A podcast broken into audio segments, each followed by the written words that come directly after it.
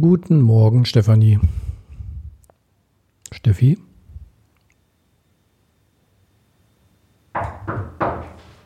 Herein. Hallo. Hallo Linda. Sag mal, Linda, weißt du, wo Steffi ist? Ja, in Göttingen. An der Staatsbibliothek? Nein, ich glaube im Kreissaal. Ach ja, stimmt ja.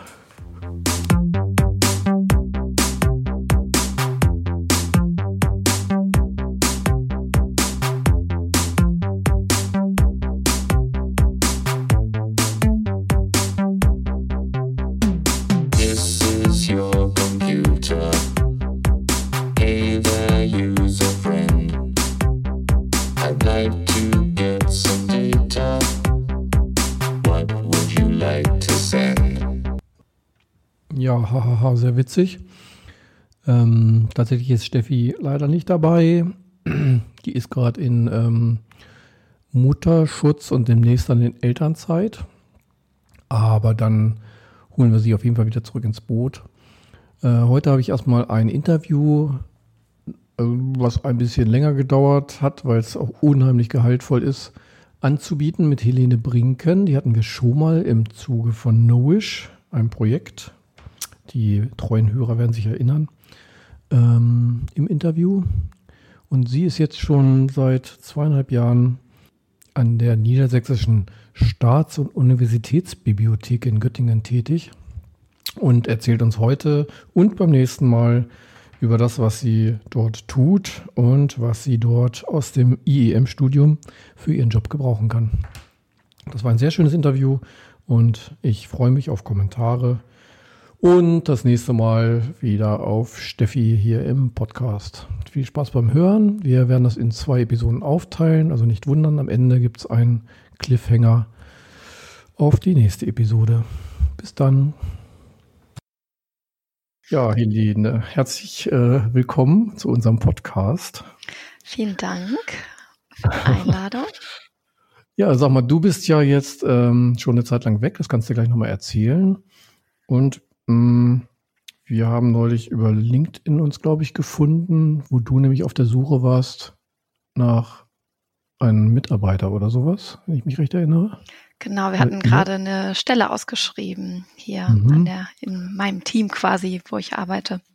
Und das hatte ich geteilt. Und genau. Falls das noch aktuell ist, können wir das ja auch gleich nochmal kurz äh, thematisieren. ja, ich glaube tatsächlich, das ist jetzt schon nicht mehr aktuell, aber, Ah, okay.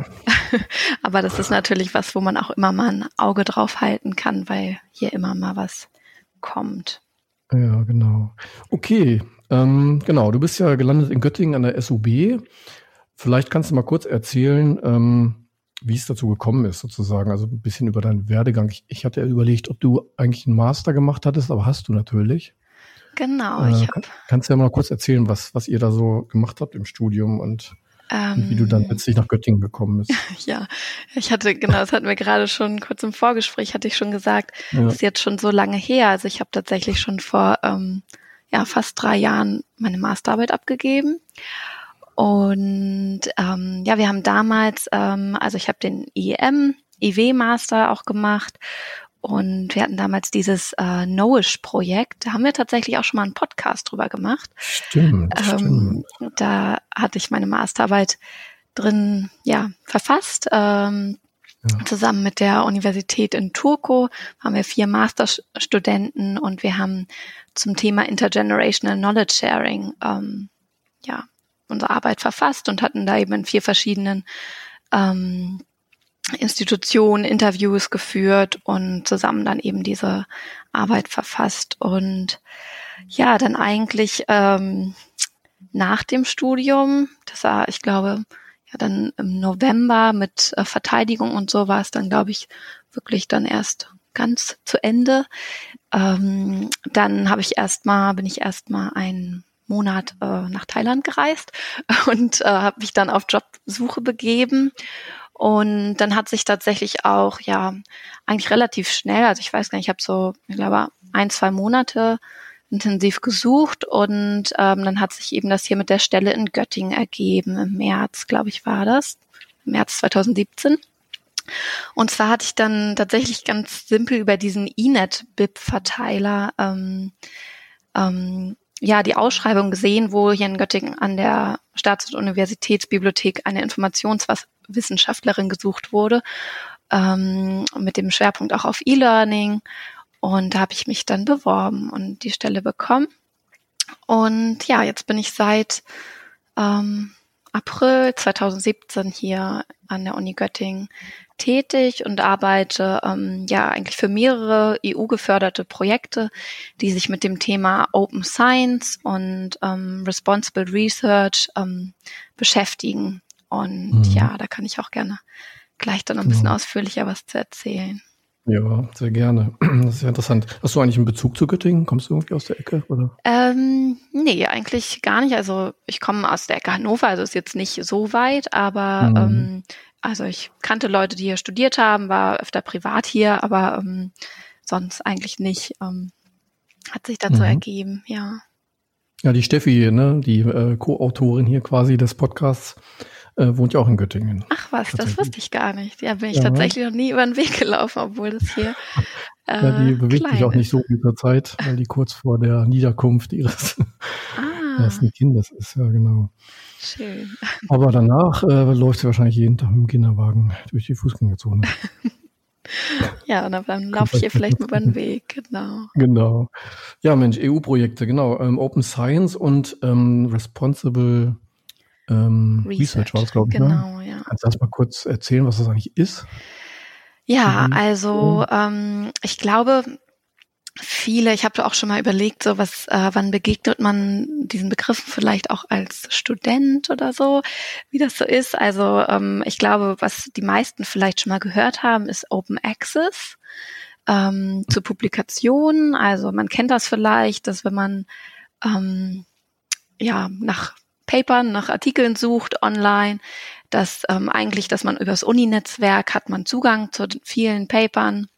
Aber wenn man zum Beispiel dann zu Hause oder ja eben nicht sich über den VPN-Client eingeloggt hat ähm, oder eben ein was ganz Spezifisches aus einer spezifischen Datenbank von einem oder einem Journal haben will, ähm, dass dann manchmal so eine Seite kommt, äh, ja, bitte zahle 30 Dollar, dann kannst du den Artikel runterladen und lesen. Ähm, ja, und das ist dann die sogenannte Paywall, auf die man trifft. Also, und ähm, dazu gibt es auch tatsächlich einen Film an Paywall, The Movie, falls das jemand interessiert. Und ähm, genau, also Open Access bedeutet eigentlich, dass es dass man diese Paywall nicht mehr hat, sondern dass es freien Zugang zu allen wissenschaftlichen Publikationen hat für alle ähm, von überall und also übers Internet. Und ähm, Open Science ist ein Begriff, der eben noch weitergeht. Also da geht es dann eben nicht nur um die Publikation, dass die zugänglich sind für alle, sondern eben auch die darunter liegenden Daten und die mhm. Prozesse dass das eben alles zugänglich ist und dadurch eben ähm, ja Zusammenarbeit, also Kollaboration und auch die Nachnutzung von Daten zum Beispiel und die Reprodu Reproduktion von Forschung ermöglicht wird. Mhm. Ähm, genau, ja, das ist eigentlich so einmal so die die Definition und da gibt's natürlich mhm. irgendwie so ähm, viele ähm, Begründung oder ja, äh, Gründe, warum, warum das gut ist. Also ich meine, ich für mich ist es irgendwie selbstverständlich, aber ähm, ja, vielleicht einmal so, sag ich mal, sozusagen aus dieser Demokratieperspektive, dass Wissen einfach ungleich verteilt ist, dass eben ja nicht alle auf der Welt gleichmäßig Zugang dazu haben. Dann mhm. eben auch, dass ja Wissensgenerierung viel effizienter sein könnte, wenn die Leute, also wenn Wissenschaftler, Wissenschaftlerinnen zusammenarbeiten können und Daten teilen können und eben auch die entsprechenden Tools haben, ähm, die das ermöglichen, die Plattform.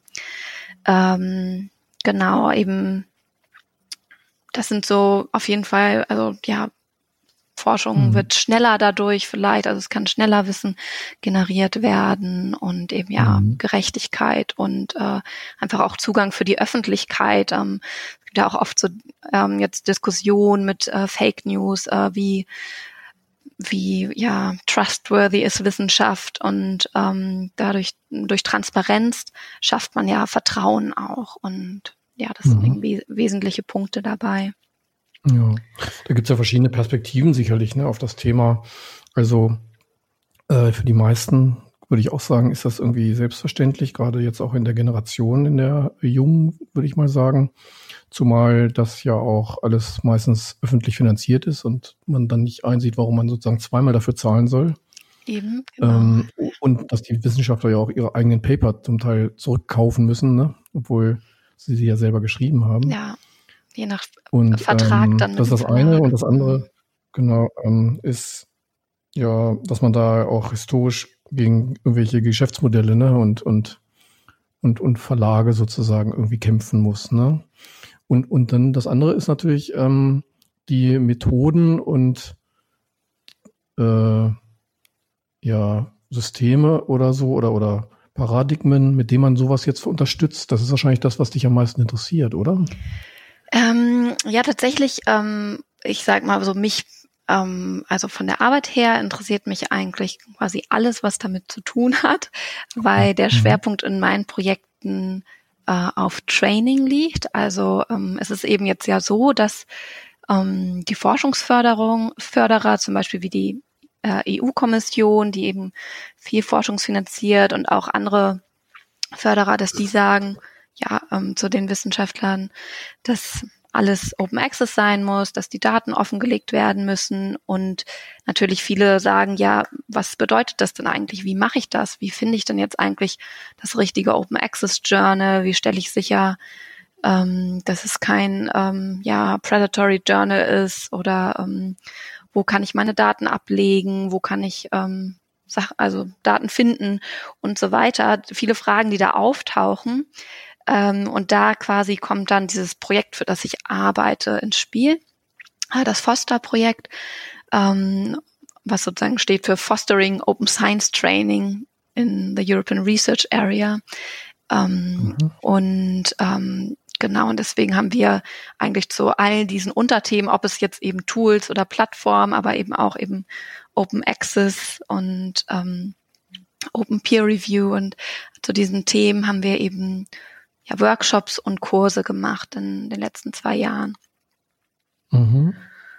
Und Und äh, sind die dann weltweit, ähm, die Besucher, oder ist das erst mal eine deutsche oder europäische Initiative? ähm, ja, es ist eine europäische Initiative, also es ist eben dadurch, dass es so ein EU-gefördertes Projekt ist, besteht ähm, das Projekt eben auch aus ähm, mehreren ja, Partneruniversitäten. Also in Deutschland ist jetzt die Uni Göttingen die einzige Partneruniversität. Ähm, und dann haben wir, ja, ich weiß, ich glaube, sind waren wir jetzt zehn und ich glaube sogar ja zehn Partner oder vielleicht sogar zwölf Partner, die ähm, zusammengearbeitet haben über die letzten zwei Jahre und ähm, ja an diesem Projekt gearbeitet haben. Und das heißt eben zum Beispiel auch, dass äh, meine Kollegen, mit denen ich hier im Raum sitze, quasi, die arbeiten an anderen Projekten und mit denen ich quasi inhaltlich zusammenarbeite, die sitzen tatsächlich ähm, in Portugal, in UK oder Italien oder Spanien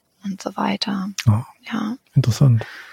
Und Und ähm, in dem Zusammenhang vielleicht nochmal ganz kurz diesen, äh, den zweiten Begriff oder das zweite Projekt, an dem du mitarbeitest.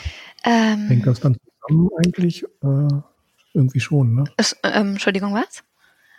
Das hängt wahrscheinlich irgendwie auch schon zusammen. Ja, das ne? hängt auch auf jeden Fall ähm, eng zusammen und ähm, deswegen arbeite ich tatsächlich auch irgendwie in beiden Projekten und das äh, Foster-Projekt ist eben jetzt auch schon so sozusagen offiziell abgeschlossen, aber ähm, die Plattform gibt es eben noch, die Kurse gibt es noch und die nutzen wir zum Beispiel eben mit dem anderen Projekt.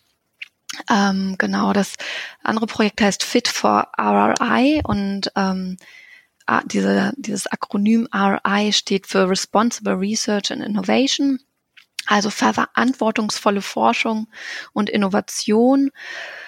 Und ähm, ja, das ist eben ein Begriff, würde ich mal sagen, der auch, also der, der von der EU-Kommission geschaffen wurde, um eben ein ja noch weiteres Feld als Open Science ähm, zu beschreiben. Und ähm, ich würde sagen, Open Science ist ein wesentlicher Teil davon und eigentlich sind es vielleicht auch nur unterschiedliche Begriffe für dieselben Werte, weil es eben äh, auch eben um Transparenz geht und Demokratie und Inklusion. Und ähm, also jetzt so zur Definition von Responsible Research und Innovation, da sind eben verschiedene ähm, ja, Policy Agendas, ähm, also da spielt dann eben noch so Gender und Ethik und Open Access und Public Engagement und Science Education sind alles Sachen, die eben auch ähm, damit reinspielen. Also dass man eben ähm, ja zum Beispiel über seine Forschung der Öffentlichkeit erzählt, dass man irgendwelche Science Slams macht oder ähm, dass man ja ähm, die Ethik äh, aber das sind also ja oder die Genderfrage, dass man das beachtet und ähm, aber das ist eben auch also das ähm, ja ich versuche das jetzt mal einfach zu erklären. Ähm, ich sag mal so, das ist es ist nicht so gedacht, dass dass man all diese Begriffe immer macht, weil natürlich irgendwie Wissenschaftlerinnen haben auch schon ähm, ja ein ganz volles, einen ganz vollen Plan und haben sehr viel zu tun, sondern es geht eben darum, wenn man zum Beispiel, ähm, dass man, wenn man forscht, dass man diese, diese Prozesse, ob es eben, also kann eben zum Beispiel auch Science Education oder Public Engagement nach, sein, aber also es können Inhalt, also ja, Bestandteile davon sein, aber es geht darum, diese eben quasi so verantwortungsvoll wie möglich zu machen und dann äh, eben dabei, während man das macht, sozusagen inklusiv und reflexiv zu sein. Das heißt, dass man, wenn man, wenn man mit einer Forschung anfängt, dass man schon von Beginn an daran denkt, was sind die Konsequenzen, wen, äh, wen betrifft das eigentlich, auf was hat meine Wissenschaft Auswirkungen? Und dass man eben all diese Leute oder ja Personen, die davon betroffen sein werden, die das irgendwie ähm, ja, dass man die quasi mit ins Boot holt und äh, ja einbezieht, so ne, also dass mhm. man ähm, genau, dass man eben schaut, was sind die Konsequenzen und ähm, dass man eben auch dann äh, offen dafür ist, auf irgendwie Feedback zu reagieren und wenn ähm, bestimmte Fragen auftreten, dass man vielleicht äh, ja das ähm, mit in seine Forschungsfrage aufnimmt oder sein Forschungsvorhaben, ähm, ja. Mhm. Und ähm, das ist, ich finde immer, das ist so, es sind äh, manchmal so Begriffe, also vor allem jetzt so dieses Responsible Research and Innovation, das beschreibt eigentlich was ganz äh, Tolles und Wichtiges, aber es ist irgendwie so ein, so eine lange Beschreibung und vielleicht so mhm. komplex, dass es ähm, dann mhm. gar nicht mhm. so einfach ja, greifbar ist. Hm. Oder ich, äh, ich hoffe, das kam jetzt einigermaßen rüber. Yeah. Ähm, Habt ihr denn da irgendwie quasi so Beispiele oder so? Also dass man sagt, das ist jetzt äh, so, so sollte das ideale, meinetwegen Projekt oder so aussehen oder so könnte das aussehen. Ähm, da gibt es dann irgendwie Leitfäden oder sowas oder, oder wie hat man sich das dann vorzustellen am Beispiel? Mm, also da gibt es, ähm, also es gibt zu, zu all diesen Themen gibt es total viel online irgendwie. Mhm. Ähm, mhm. Und was wir eben machen wollen, auch in dem Projekt, ist, dass wir eben genau diese Sachen zusammenstellen. Und das soll dann auch eben auf der Foster-Plattform, also was Foster Open Science.eu ist, soll das auch alles zur Verfügung gestellt werden. Und ähm, dann eben so ein bisschen wirklich Online-Kurs, okay, was heißt das dann eigentlich in der Praxis? Und mhm. äh, wie involviere ich denn jetzt äh, Bürger und Bürgerinnen eigentlich in in meine Forschung oder was, was kann das eigentlich bedeuten? Und ähm, ja, es gibt da wirklich so, es gibt Leitfäden so quasi zur Selbstreflexion, äh, was man irgendwie verändern kann und ähm, mhm. ja, genau, da gibt's gibt's. Und äh, die Seite wäre dann auch quasi die, auf die wir jetzt sinnvollerweise verlinken würden, oder? Dieses äh, fosteropenscience.de. Genau, das denke ich auch. Und ähm, da sind eben auch die Kurse auch schon fertig. Da kann ich auch gleich noch ein bisschen was drüber erzählen. Und von diesem mhm. Fit for RI, da werden eben die Kurse werden auch auf der Seite dann bald zur Verfügung stehen. Und ähm, ja, mhm. also genau auf die Seite, das kann man sich auch mal angucken natürlich, aber ich denke, äh, dieses fitforI.eu, aber eigentlich denke ich dann ähm, findet man alles an einer Stelle. This is your computer.